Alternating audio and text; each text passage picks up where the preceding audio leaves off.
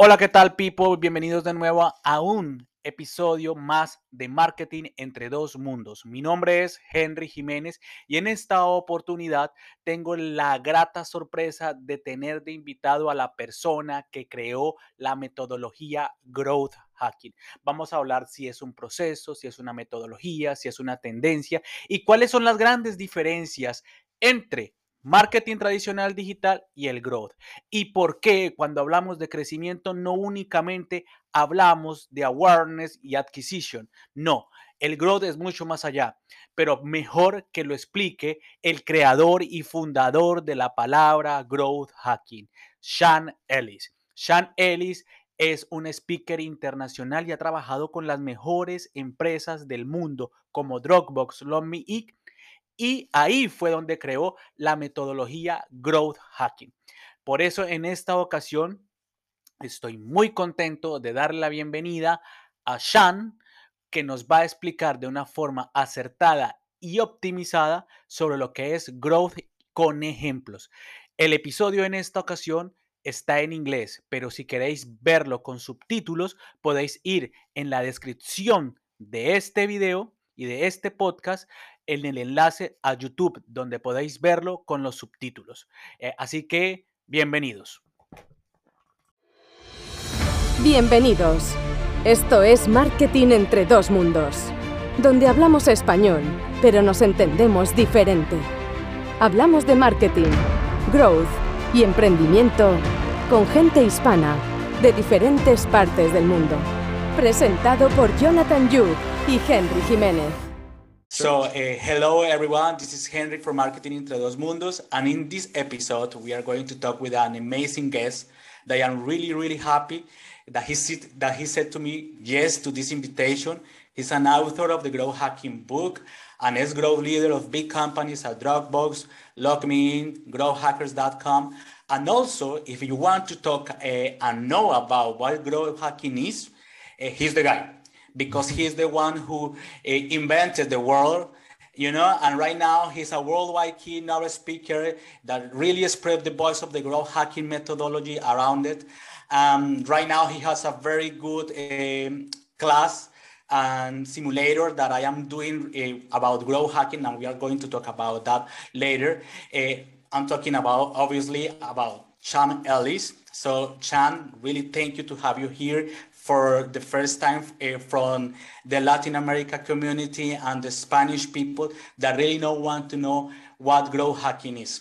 Uh, thank you, Henry. I'm, I'm excited to uh, be on here with you. thank you, thank you. So, as I say before we started, uh, we're really, really happy to, to hear from the guy who really invented the world what uh, growth hacking is. Because, for example, I want to start from the beginning. If you know, mm-hmm. um, so many people in in this uh, side of the world, um, from the Spanish people and the community of Latin Americans, uh, they confuse some about what really growth hacking is. Yeah. Uh, some people say it's a topic, some people say that it's a process, some people say that it's a, a methodology, and some of them say that it's a trend. What is growth, uh, Sean? Yeah, so so to me, um, I think it, it's important to go back to like the root of why did I why did I even say there's something called growth hacking? Yes. And yes. Yeah. So for me, I was comparing it. I was working in startups, and um, yes. I had several startup founders and CEOs tell me we need someone to help us build awareness for our product, and uh-huh. I I always had to tell them you you don't have enough money to build awareness for your product. What you have to do is is you have to you have to grow customers on your product. And if you can if you can get enough customers using your product then then over time you'll build good awareness. And so for me it was really kind of contrasting you know when they think about marketing they think about kind of like marketing as it's taught in school where awareness building brand building are all like important components. And and i think for some businesses those those are important components. But on the internet for a startup you can actually you can actually focus just on how do i how do i acquire and retain users and convert those users and um, and and do it in a way that that's profitable every, every step of the way. Yes. So sometimes you can do it through through viral kind of growth ways where it's really profitable because you have really no acquisition cost on it. But even if it's paid marketing, you can do it to where you test something if it works and gives you a positive return on investment, you can scale it. And so it's really build the brand through experiences what was what i was focusing on so yes test learn is an important part but it's really it's really figuring out how do i how do i try a lot of things and figure out yes. the ones that work to profitably grow the business and then another contrast from marketing is that it's a lot of the things that you're trying are not just you know about marketing and, and, and acquiring customers, but also how do you actually convert those customers and turn them into long-term customers? And so that's where your, your test learn process is happening in your your onboarding it's happening in how do i drive engagement even in your even in your monetization how do how do i generate money from these guys and so it's it's yeah it's it's uh and when i say test learn i think even even that's not really that new. It's it's taking the scientific method that's been around for you know a hundred or a thousand years or somewhere in between, and and it's you know you have ideas and then you then you test those ideas and you get learning through that testing. And you know where it's traditionally been around you know innovating is is where the scientific method comes from. Here you're you're doing it around moving a particular metric. Good. Uh, about, uh, talking about that, because I think um, something that really uh, came to my mind when you were talking is that, uh, for example, you said a lot of exper experiments, right? Mm-hmm. And to know what really works in the product and all those things. I have a question about that because people believe that growth hacking is cheap here in this side of the world they mm-hmm. believe that when you uh, they compare and I think it's wrong. Uh, and I think uh, that you are agree with me that mm-hmm. lean startup is the same to growth.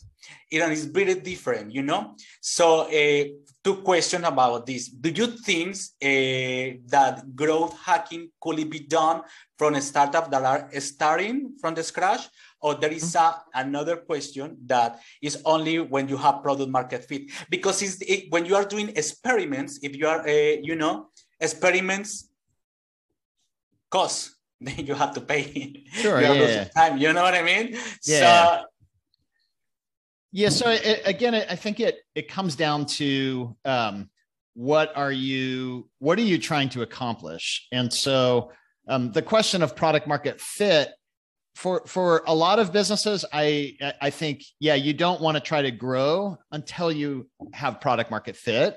And growth hacking is really about that test learn to drive growth.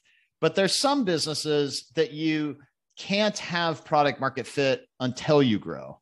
And so those would be like network effect businesses. So how to take for example uber. How do you know if you have product market fit if you don't have anybody using the app? And so yeah. and and maybe uh, i have 10 people using the app does that tell me i have product market fit but i I need drivers for those people. And so, so essentially you need to, in those businesses, you need to start doing growth hacking from really day one. But for a lot of mm-hmm. businesses, you can, you can stay really small and bring in 100 people at a time and, and then, and then figure out, are, do these 100 people love what I've built? Do they want to keep using what I've built? And once you have that validation that, okay, for enough people who try the product. It's a must have for them. Now I should really focus on getting a whole bunch of people. And so, in that scenario, yes, you want to have product market fit before you do growth hacking. But some businesses, you need to grow to know if you have something. And, and so, for those businesses, you need to do growth hacking from the beginning. Yeah. And I want to know about uh, more about this because for me, is um, it's very it's very difficult to express to companies that really think that a growth hacking eh, is just a methodology, but it, do, it doesn't work uh, as an execution, if you know what I mean. Mm-hmm. Uh, and I said no because um, uh, you are agree that we work in all the funnel. Yeah. You know, uh, you know, in the mm-hmm. acquisition, mm-hmm. awareness, uh, onboarding, and we have to know how works in every user path in order that we can, for example, that I love the retention that I think is where we can grow more. Yeah. Uh, how uh, we can tell to that company uh, that growth is important for them. Uh, any tips? Yeah, I mean, I think I think it starts with like you can't tell them that growth is important to them if they don't know that already. Then um, it's probably hard to to convince them. But yeah, you know, nice so, But so for me, what I, I what I really start with is you know what what is the benefit that you've created with your business like why why mm-hmm. should the world care that you've created something and usually usually a founder or even a product team can say well you know people have this problem and we have a great solution to that problem and and we solve this problem for them and then i say okay so if you solve it for five people are you going to be happy mm-hmm is I is I did you make very much impact in the world? If, if either you've mm-hmm. created something important or you haven't.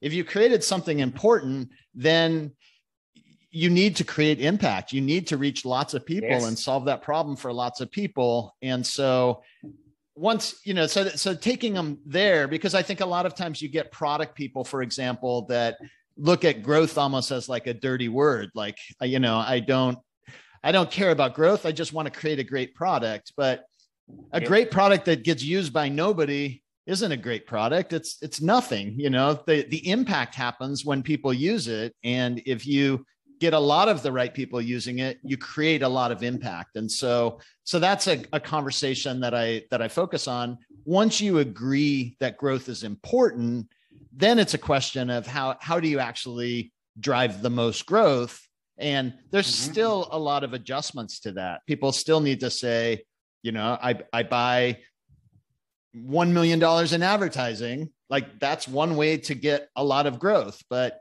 if, if everybody who responds to that advertisement comes to your website and, and thinks, what the hell is this thing? And they, they don't even don't care, then you wasted that money. And so if you spend the million dollars, figure out where you know your goal is to get people who actually try the product it solves the problem and they love the product and so mm-hmm. ultimately that's what we're optimizing for and so it's you know mar- marketing is is good marketing can can work with that but um you know i i think the biggest thing with growth hacking is that you you want to spend money on things that are that you can really track well and mm-hmm. so if you do a TV advertisement, for example, that's much harder to track than if you do something that is is digital. Now, now some companies are making progress where you can actually start to track TV advertising better.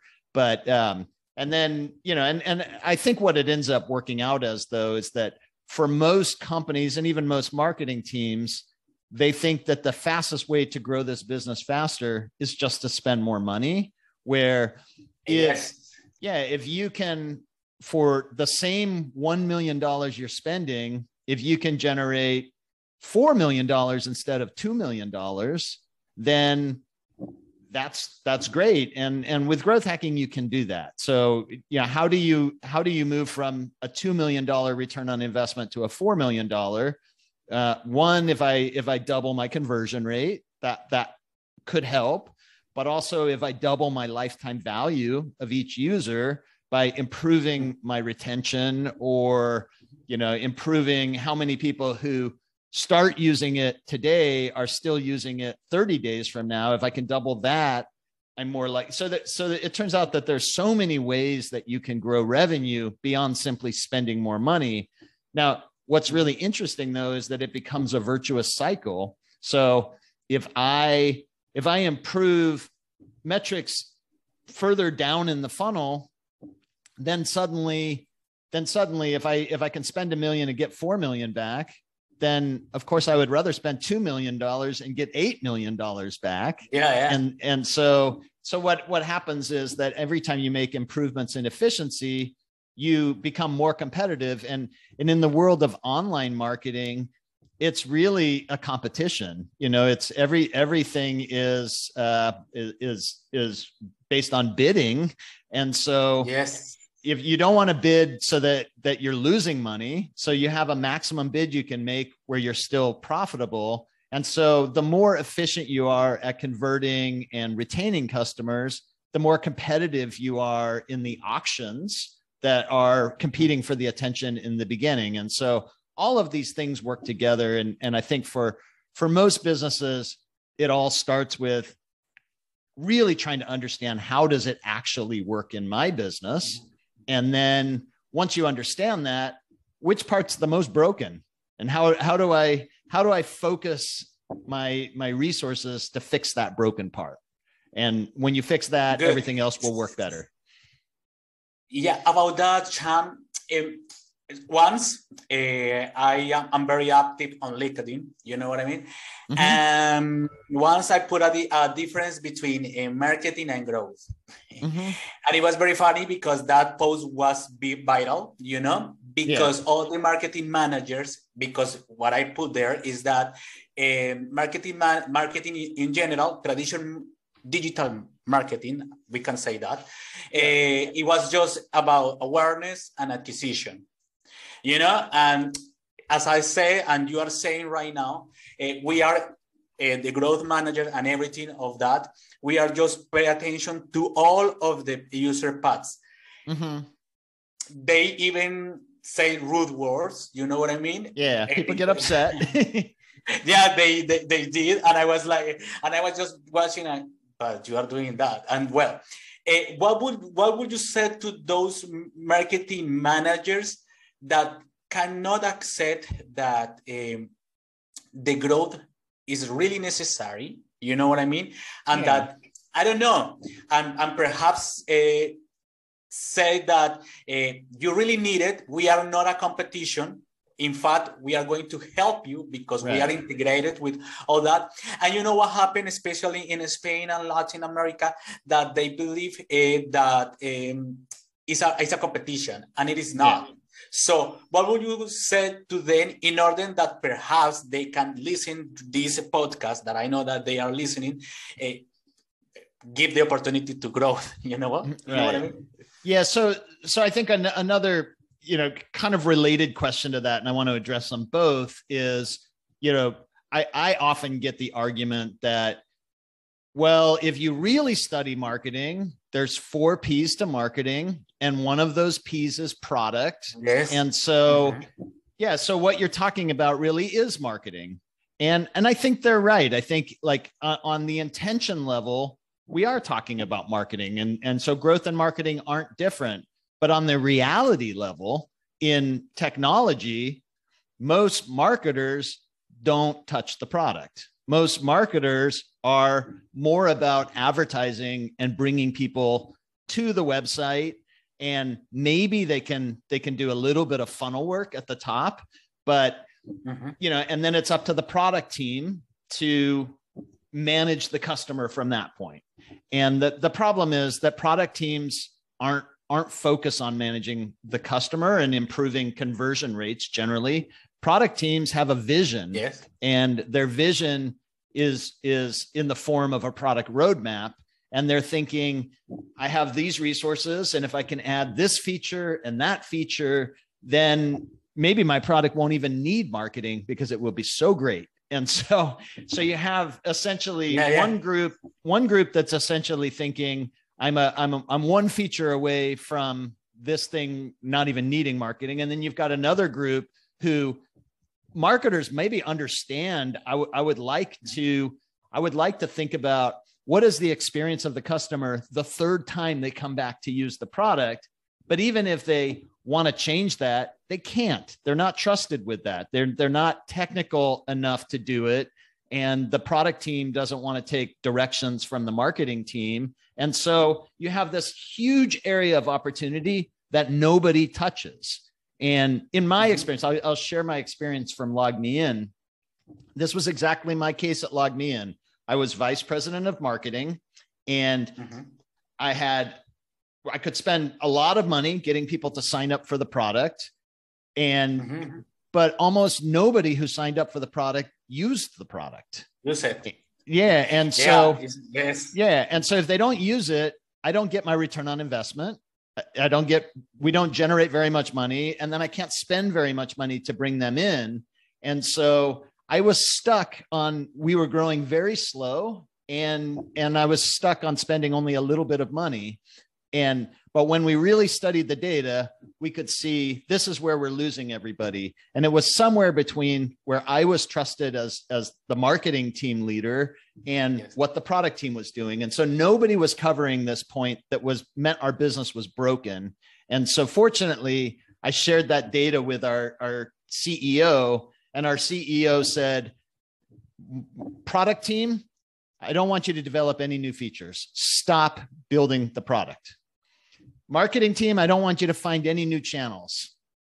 Mar- product team and marketing team, I want you to work together and improve the number of people who sign up for this product who actually use the product. How you improve it? He didn't say use growth hacking because the word didn't exist yet. He didn't. He, all he said was focus on improving this metric. Sign up to usage. And so in three months, once we worked together, in three months, we focused on that. We improved sign up to usage by 1000%. So, yeah, because, because you, you did a mix with your all your team, but also understand what they really the user. Exactly. We, we understood what was broken about the product. So that's yes. what it started with. Understand what the problem is, come up with solutions. I don't know what solution's going to work. I just have ideas of solutions. So then you have to test those solutions.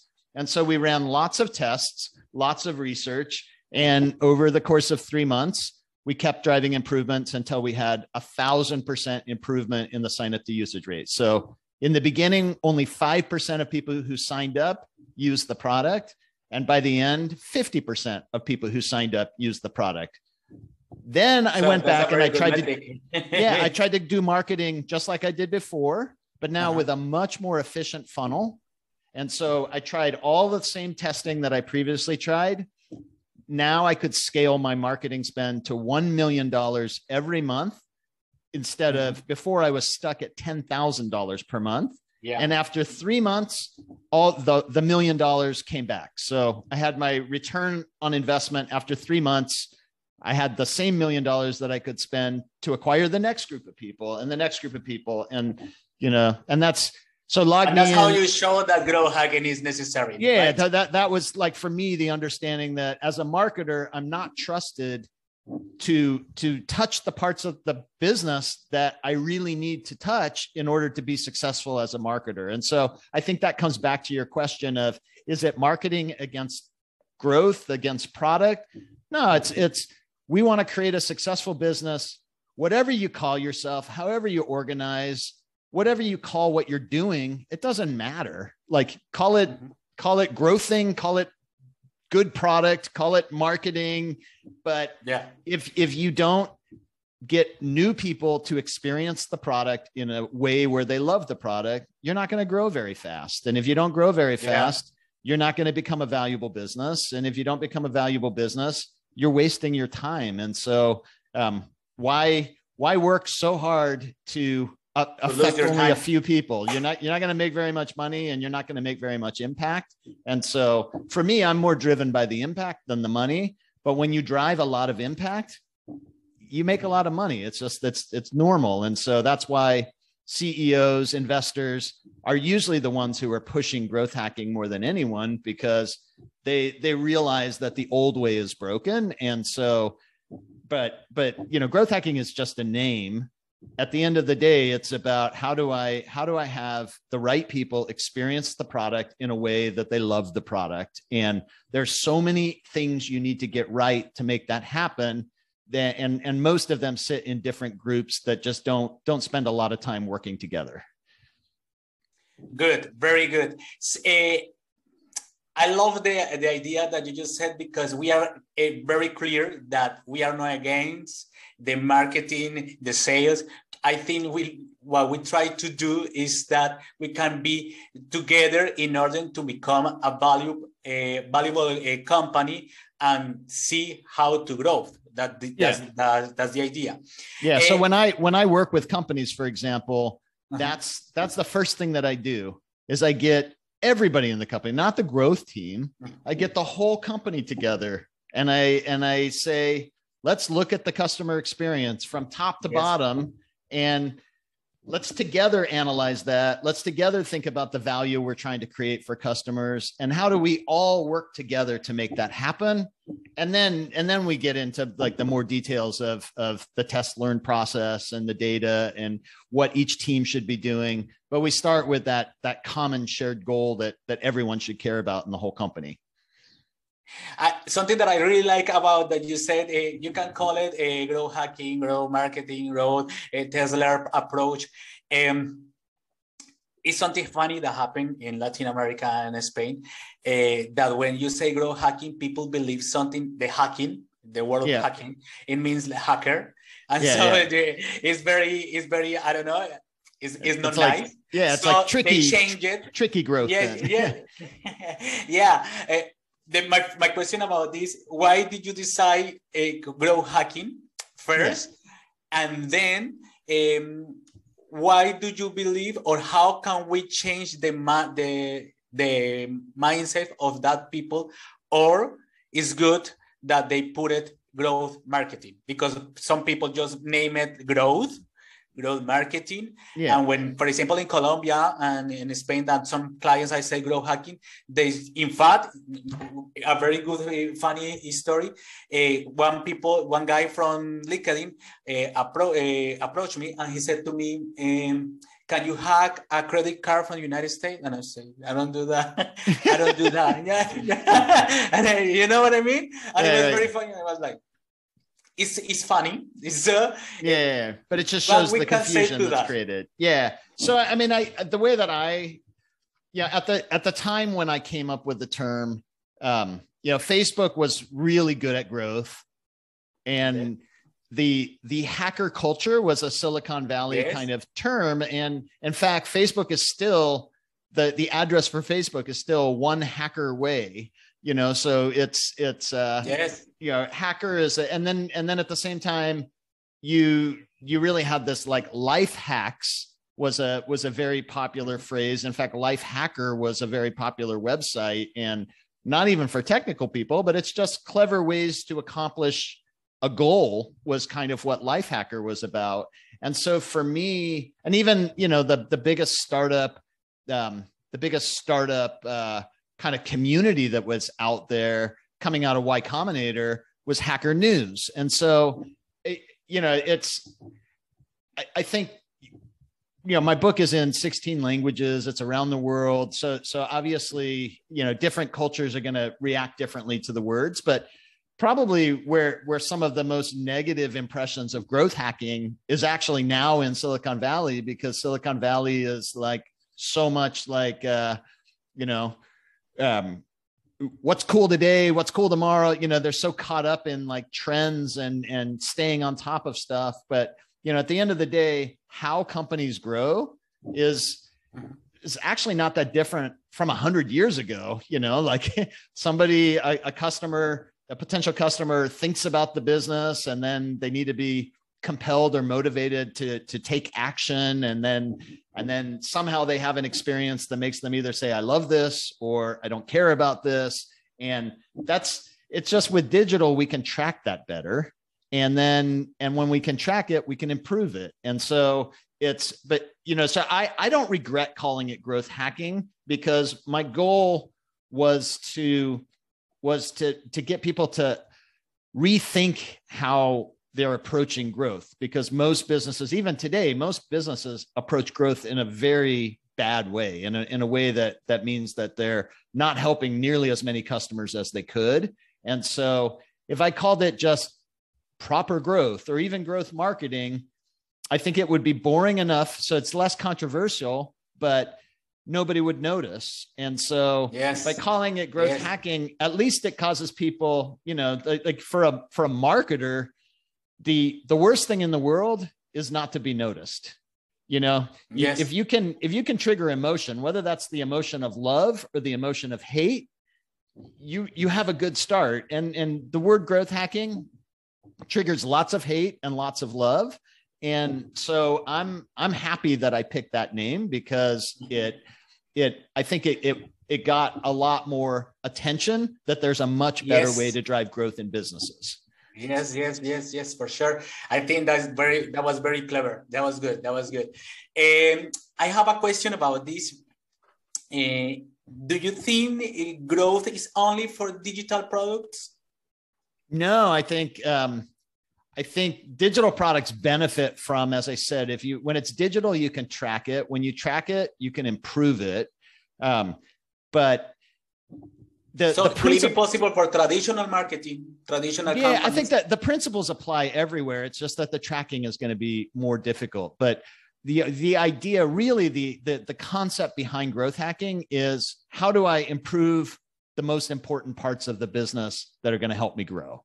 And so, all businesses have areas of the business that can be improved and it's just tracking those improvements when it's not digital is going to be a lot harder. But I'll, I'll give you an example. I i uh, when i was at LogMeIn we over time we started to do a lot more kind of business to business um, opportunities on one of our products. And so we started to go to trade shows.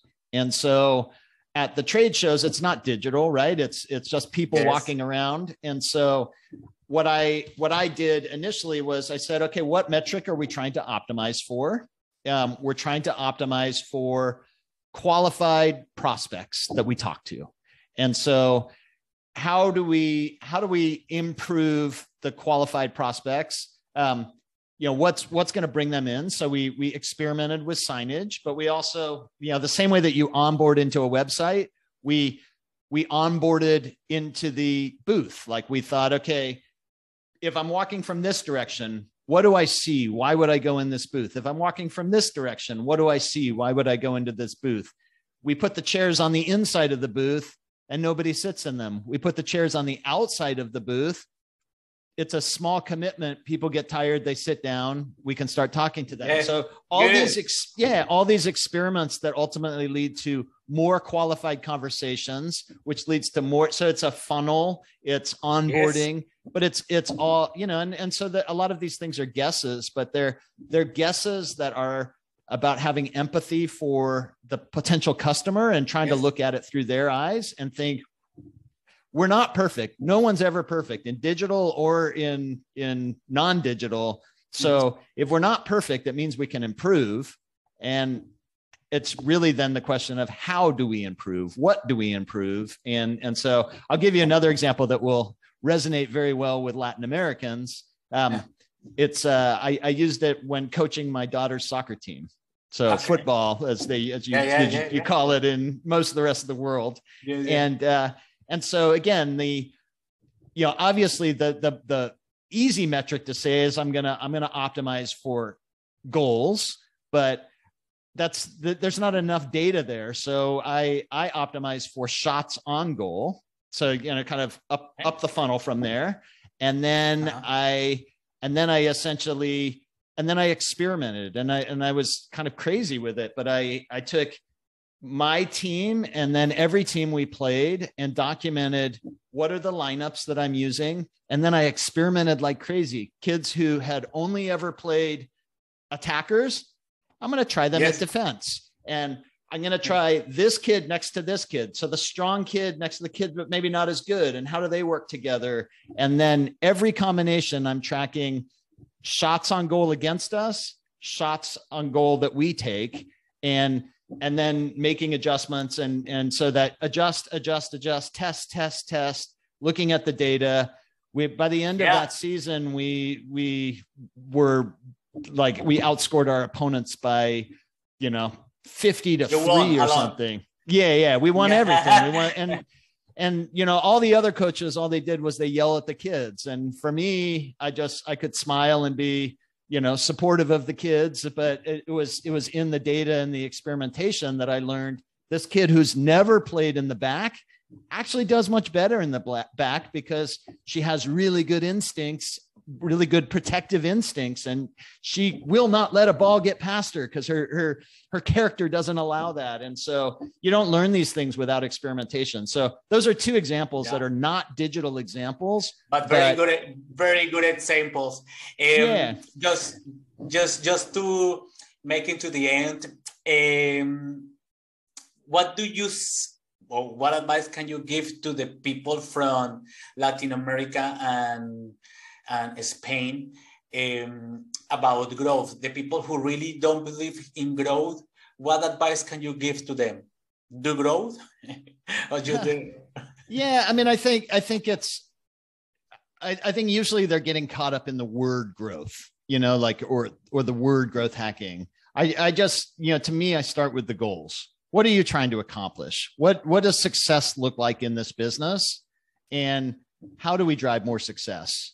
And you know, and I think if you approach it that way, then then it's really hard to argue against it, you know, unless somebody says, I, I really want to just stay small. You know, like if they want to stay small, then then maybe maybe growth hacking is not for them. But if they if they've if they actually have created something that's important that the world needs, then they they should be interested in in figuring out how to get the world to experience it more benefit mm-hmm. from it more and then but at the same time you know building a, a viable business. You can get a lot of people to experience it if you don't care about making any money or you don't care about if you can lose a whole bunch of money. But if you want to be able to do it in a way you stay in business then then you have then you're constrained by economics and, and efficiency. But it's I want to reach lots of people. I want to improve the lives of lots of people and I need to do it in a way that's efficient. And and that's that's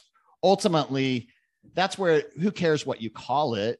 It's it's about um, it's about a process that has been around for hundreds of years which is i'm going to come up with ideas to make things better and i'm going to test those ideas and i'm going to look at the data and see if if the idea actually did make it better. If it didn't that's okay. I actually learned something. And so it, yeah. you know, growth hacking yeah. then is just simply a process to manage that, a process to make that much more efficient and, and, more effective. I have a question that just came to my mind, Sean, um, and that's happened to me right now because have a, I have a client. Um, this this client is not doing that, but some of the people that um, talk to me is mostly B2B companies. You know what mm-hmm. I mean? And B- B2B companies, I don't know why, by why do they think that growth is lead generation, just the acquisition, you know, yeah. because the group, the word growth means in Spain, crecer, growth, you know what I mean? So, mm-hmm. so they, they, they think that for example, in B2B, the, the curve of getting a client or to become a client is, mm-hmm. Is, is a long term sometimes. And it's not the same as B2B, as B2C business. Um, why do you think that happens? Uh, I, because... think, I think because people are resistant to change you know and and that's the lens that b2b has always been looked at is that if if I can generate leads and I have, let's say I have more leads than I have salespeople, it's easy. Then I'll just add salespeople. And so the whole lens they look at their business is in lead gen, qualified lead gen, however they want to look at it.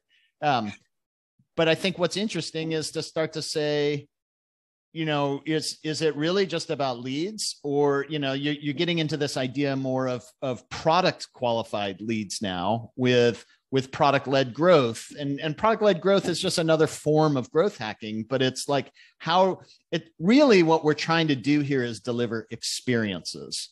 And leads are not experiences. And so the old model is that you generate a lead so that a salesperson can convince them to buy.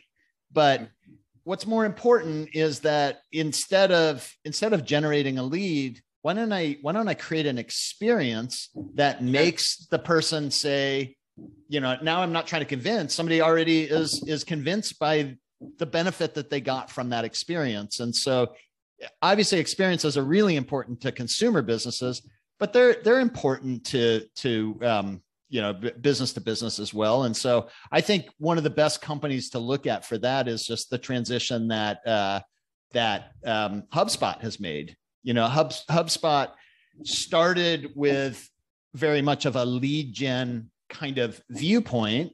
They they looked at okay, content marketing is what is what will drive qualified leads mm-hmm. and then and then now a salesperson will still use those qualified leads to make the sale but one day hubspot decided we're going to make a free version of every one of our products and instead of content that gets them excited about the product let the product get them excited about the product and so as soon as they did that as soon as i saw what they were doing I invested in the company. I said, this is now they get it. Now they're they're really doing it well. And I even sent the the founder a, a note and said, I've just invested in the company. What you're doing is brilliant.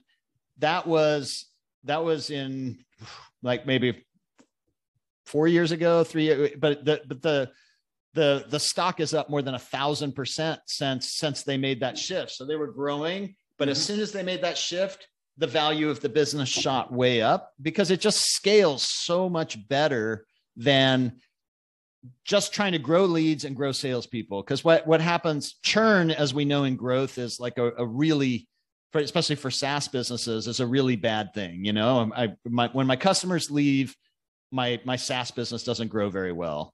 But in a traditional B two B sales model, you have two churns you need to worry about: salesperson churn and customer churn. And yes. when you bring a new salesperson in to replace the salesperson who just left, it takes them several months to become efficient.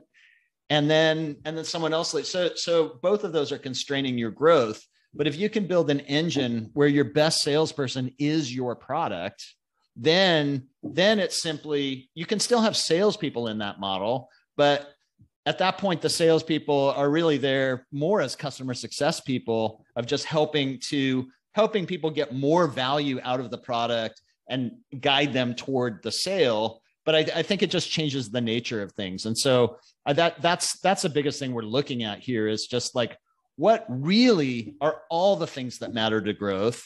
And just because traditionally we're organized around lead gen or build awareness, how could we rethink how we organize and, and arrange ourselves as a team to maximize all of the opportunities to improve growth? And I think when you do that, that's why you see these record setting companies in terms of the amount of growth that's happened in, in the last five years and some of the fastest growing companies in the world it's because you found these much more scalable systems for for driving and managing that growth Good. Uh, okay, Sean, uh, we are going to start with uh, to, with the question that some of the growth manager from all from Colombia, Mexico, Spain, they want to ask you. So mm-hmm. um, if I'm going to do it quickly. I know because you are a busy guy. So, for example, Julio Garcia Becerra, co-founder and head of growth of a trend company here in Spain, in Barcelona, he would like to know uh, what would it be the best uh, channel to bring customer acquisition uh, equal to lifetime value? Because, for example, they have a problem about the, the duplication, I don't know, uh, for different attributions, you know? Mm -hmm. Is mm-hmm. there anything we can assure that we are doing a very good customer attribution on those channels? Yeah, I mean, attribution is always confusing. I I think the um, you know, if, if I go back to the root of that question, which is, you know, how do I manage customer acquisition costs and lifetime value and and make sure that my acquisition cost is less than my lifetime value? You you have two levers there, right? You can you can in increase your lifetime value, you can try to decrease your customer acquisition cost. The truth is, customer acquisition cost almost never decreases eh, it, because more and more competition yeah. in the channels so maybe you find a new channel, but there's not going to be very much scale there. So really your bigger lever is lifetime value. And and so lifetime value and and and when does something when is something grouped in customer acquisition and when is something grouped in lifetime value is another question. Like, is it only after they become a customer that they are then lifetime value goes on there. So you you can reduce your customer acquisition cost by improving funnel conversion rate, but it's another way to look at it is what's the what's the revenue per prospect to my hmm. website mm. and if you do revenue per prospect then you're going to be kind of thinking of lifetime value more on a higher funnel metric but i so so for me I, I'm, I'm really just focused on how do how do i build efficiency through every touch point where i have a, a, a more direct relationship with the customer once you're in the channels it's just so hyper competitive that you have to take advantage of each each step in that funnel is your is your almost monopoly opportunity to to improve um, efficiency. So, but but from an attribution side, that's there's attribution models that um, every company is absolutely different from every other company on the attribution model side. So, like, I, I, I can't really address that for for any company without really digging into yeah, the, I know the, the scenario. I, I love this question, uh, and it's a tricky question from Ubaldo Herbas from Barcelona to uh, Spain. He's a very mm-hmm. famous uh, growth manager here. Um, what weaknesses do you think growth hacking has? Um, That's a tricky question. yeah, no, I, I, think there's. I, I I wouldn't necessarily say weaknesses. I would say challenges. There's a lot of challenges with okay. growth hacking, um, but I, I, you know, I think the, you know, if, if there's a weakness, it's it's usually because somebody's doing it wrong. You know, it's like I'm I'm calling it growth hacking, but what I'm really doing is is just a whole bunch of spam, or you know, or I'm tricking users, and and all of those are short term focus. So mm-hmm. growth hacking done right is long term focus. Growth, you know, ultimately, if you're doing growth hacking correctly, you should be thinking about how do I acquire long term retained customers, and then you realize that a mm-hmm. lot of those tricks don't really help. What what helps is fixing confusing parts in your funnel, understanding what what makes people nervous about your product before they try it and and addressing those issues. And and so it's a lot of just like deep understanding and problem solving. And um but I, I would say the biggest challenge to growth hacking if i interpret that question a little bit differently is that um is that one growth hacker will not be very effective. If if the rest of the company doesn't understand and support the idea that the mindset, all, right? Yeah, that all parts of the business, there's a better way to do everything in the business. And testing is how you figure out those better ways. Then, like, if, if they don't buy that, then one person will just argue one test at a time and they're just not going to make very much impact. And, and so people need to buy into the idea that testing is important. And then another thing that's maybe um, often overlooked is that if everyone thinks the business grows for different reasons, then it's really hard to coordinate efforts cross functionally. So I think you need to take the time for everyone in the company to get this onto the same page on how what's important to growth in this business. How does this business really grow? And so that's I spend a lot of time doing that in workshops with companies um, because like without that you you you get in trouble and and so i'm doing a workshop with a team in turkey all next week for example. Ah okay that's good. Uh, another question is uh, from colombia. Uh, maria jose ramos rat she's a chief growth officer from a y combinator company named fithub. Uh, yes what board rate you should think people must have in a launch and in a stabilized city. Can you repeat the question one more time? Yes. Sorry. Yeah, what bar bar rate? I, I think is chart rate. I don't know why she put like that, but oh. uh, what bar rate you should think people must have in a launch, in a launch when they are launching a, a product mm-hmm. in a mm-hmm. stabilized city. Is that is there a percentage that what I'm trying to understand about this question is that she wants to know what is the percentage that people have, or the product must have um, when you are launching a product for the first time ever? yeah. So, so I mean, I, am I'm, I'm assuming if I'm interpreting the question right that um, it's yeah. So one, I don't really think about launch for for what it's worth. I think about I think about can this business grow or can it not grow? And so to me, it's like scale or not scale. And so when is a business ready to try to grow? When is a business ready to try to scale?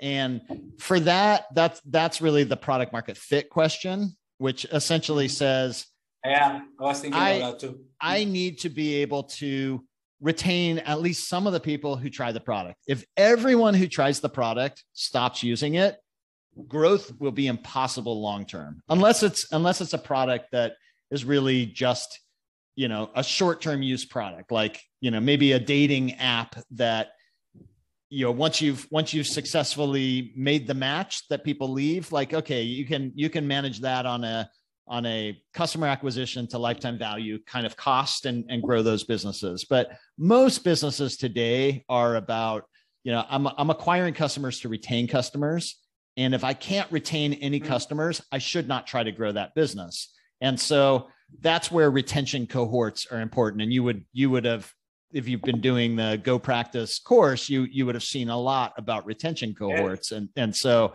that's yes, where yes, yeah where you you essentially want to get to a point you're never going to keep 100% of the people who try the product but you want to be able to know that at a certain point when i get down to 30% of the people who tried the product those people are still using the product and they're still going to be using the product 6 months from now. And so you get this like flattening out. And if you can get that that flattening out of retention cohorts that's when you can scale and grow that product. So again, I may be I may be understanding that question not not the way she intended it, but hopefully that answer is still helpful. Yeah, I hope she can understand. I understand because I thought that it was also about a uh, product market fit and all those things. Yeah. Uh, and the last question is comes from um, Jose Munoz Salvatierra. He's a, a, a CMO of a very uh, important company in Barcelona too, Grow Pro. Uh, and this is very i don't know i, I have never heard about this uh, title but perhaps you you can. Uh, what do you think of the brand's performance concept? The one more time brand, brand performance? Brand performance brand performance. Brand this is the first time this is the first time that i ever heard yeah, I haven't. I don't think I've heard it either, unless I'm yeah, yeah. unless I'm just not hearing it right. But uh, I don't think I've heard it. Yeah, a brand performance. You know what I yeah. mean? I think it's something about performance plus brand. Yeah, that's what I was thinking. Like a yeah, like a merged brand performance. Um, so yeah, but uh, what it's and then it also makes me think like performance marketing Mm-hmm. plus brand. Um, so at least the benefit of performance marketing is that what you're trying to do with performance marketing is measure the result that that marketing actually does for you. And so I think that's a really good start. But anyone who does performance marketing, if they really think about it long term, they're going to realize that they're only successful if if they can have the rest of the team driving the improvements in the funnel that will allow them to drive the return on investment they need to be successful. And so if again i'm assuming like i'm interpreting what brand performance might be that mm-hmm. again i i'll give you a great example. When i was at dropbox we spent nothing on awareness. We spent nothing trying to build awareness. Everything that we did was about getting people to use the product in a profitable like we to, to spend less than it costs to than the value of the people to use the product. And so we did most of that by just optimizing you know when you get people to share files and then the person on the other side comes in and signs up. So just optimizing all of these different onboarding paths eventually offering the the the incentivized referral system but everything was about let's let's not spend more money than we're generating on each person. And so we built this really efficient engine got to millions of users really quickly. And it was amazing to me that um, within a year of when we started, and I, I, started right at the beginning when when Dropbox first publicly launched. The week Dropbox publicly launched was when I started. Within one year, I went to Japan, and I'd already worked on several businesses, and so they asked me to list some of the businesses uh, that I worked on, and then finally the you know finally i was like and i've worked on this little product you've probably never heard of it called dropbox and the whole room was like wow dropbox. We love dropbox. And we never did anything to reach people in japan. You know we we it was just this this product led growth approach was it it had spread to Japan that quickly and created that many fans. So we had this incredible awareness that would have been nearly impossible on any startup budget if we'd approached it any other way. So I think that the brand performance kind of side of things is best served by delivering great experiences to as many people as yeah. possible in a cost effective way. Yeah, good. Uh, and finally, the end, eh, because uh, the best is in the end. We want to talk about Go Practice. I am a student there. You yeah. already know. And one thing that uh, really made myself to do this course because I think is one of, in fact, is is one of the best that I have done. Um, is because I read an article that you had uh, write, and it was the only effective way to learn. Yeah. You know? And one of the codes that you put there is that very few, very few people have what it takes to learn how to effectively and sustainably drive growth for high potential products. But you realize uh, that uh, the, um, the conclusion that you got is that after many years of trying to teach growth, you start uh, you started with sharing growth insights through blogging, then try offering online video courses, and yeah. even co-author Hacking Growth and leading a book that everybody knows. But um, people really understand what really uh, growth roles are. Uh, so um, you create created a course that I think is good is a simulator because yeah. in, in fact in that article say that simulators when you want to learn how to pilot a airplane yeah do uh, simulations Right. So, you're not gonna you're not gonna read a book and then suddenly start flying a plane and yes, realize you don't know how and yes, crash. yes. So uh, tell me, uh, I think because of my experience, is the best course because you teach, and in fact, I recommend this course. Go practice uh, dot IO, that because um, I have learned so many things that uh, is not theoretical. You yeah. practice. You know exactly. what I mean? Yeah. So, um, what do you can what, can what can you say? What can you say about this course uh, and how you can recommend it for people that wants to learn growth? Yeah, so um, it's it's really, as you said, it's it, it, gives you the experience. I think what's unique about it is, um, particularly for growth, data is so important in growth. You can't you can't improve what you don't measure and growth is all about driving improvement and so that's one of the biggest challenges with most courses is you could learn how to use a data product yeah. but it's not going to teach you how to ask the right questions so you can get the data but if you're asking the wrong questions who cares if you can get the data? And so i think what's unique about this course is that you are getting the experience of actually growing a business an, mm. an, an imaginary business but you're you're really working with live data that's in amplitude and it changes week to week. The data in the system changes. And so you really get the full experience of okay here's all the new things that have happened. What do you do now? Here and and being able to ask those questions and then get the immediate feedback in the course too that tells you if you made the right decision or not. And and then obviously as you know we my my co uh, co uh, teacher on the on the program is uh, Oleg Yakubenkov, and he's a really good data guy. He's and and again, my background is marketing. His background is product and data. He was a uh, data scientist at Facebook, so he's really good on data, really good in product. He's been a product manager as well. And so I think that's that's what's it gives you that that rounded skill set and experience to actually be good at growth. And it's it's a it's a super powerful skill. If you can be good at it, you can drive a lot of impact and help a lot of companies be super successful. Good. In fact, I want to uh, to tell you that uh, when you are in Go practice, one of the things that I like the most is like a chance set is that uh, we can even talk to you Uh, we have uh, workshops that you already recorded, and also um, that recorders are solve the problems that we just came when we are doing this uh, simulator course. And mm -hmm. I mm-hmm. think uh, if we compare, uh, I think it's good because uh, you can understand as a, a, product manager, as a CMO, because they put you in that position that you can learn. And I think if, if people can do a growth hacking course, that it would be better to become a growth hacker this uh, GoPractice uh, is a very good example where you can learn. So, um, Sean, uh, just give an invitation to people that go to GoPractice uh, and learn uh, because so many people ask me, you know what I mean? Yeah. And I don't recommend anyone.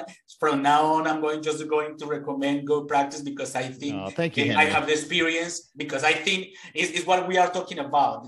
Yeah. You talk about the experience of the users so I'm a user and I can say, I learned there and I haven't even forgotten what yeah. I have learned. And that's yeah. good. You know what and I mean? And then one, because yeah, one benefit, one benefit you'll get additionally is, you know, when you're, when you're doing growth in any business at different times, you have different challenges and, and maybe, maybe you haven't seen that challenge for six months and then suddenly, suddenly like, oh yeah, yes. this again. Yes and so being able to go back to the course and say you know there's a search function where you can go yes. through all of it and say okay how did we solve it in the course what which data should i be looking at and so it becomes a resource that you can help refresh skills when they're important at different stages in, in a business that you're working on so that's that's i've even done that where um, you know again because the things that things that Oleg is really good at are, are areas where I may not be as good. And so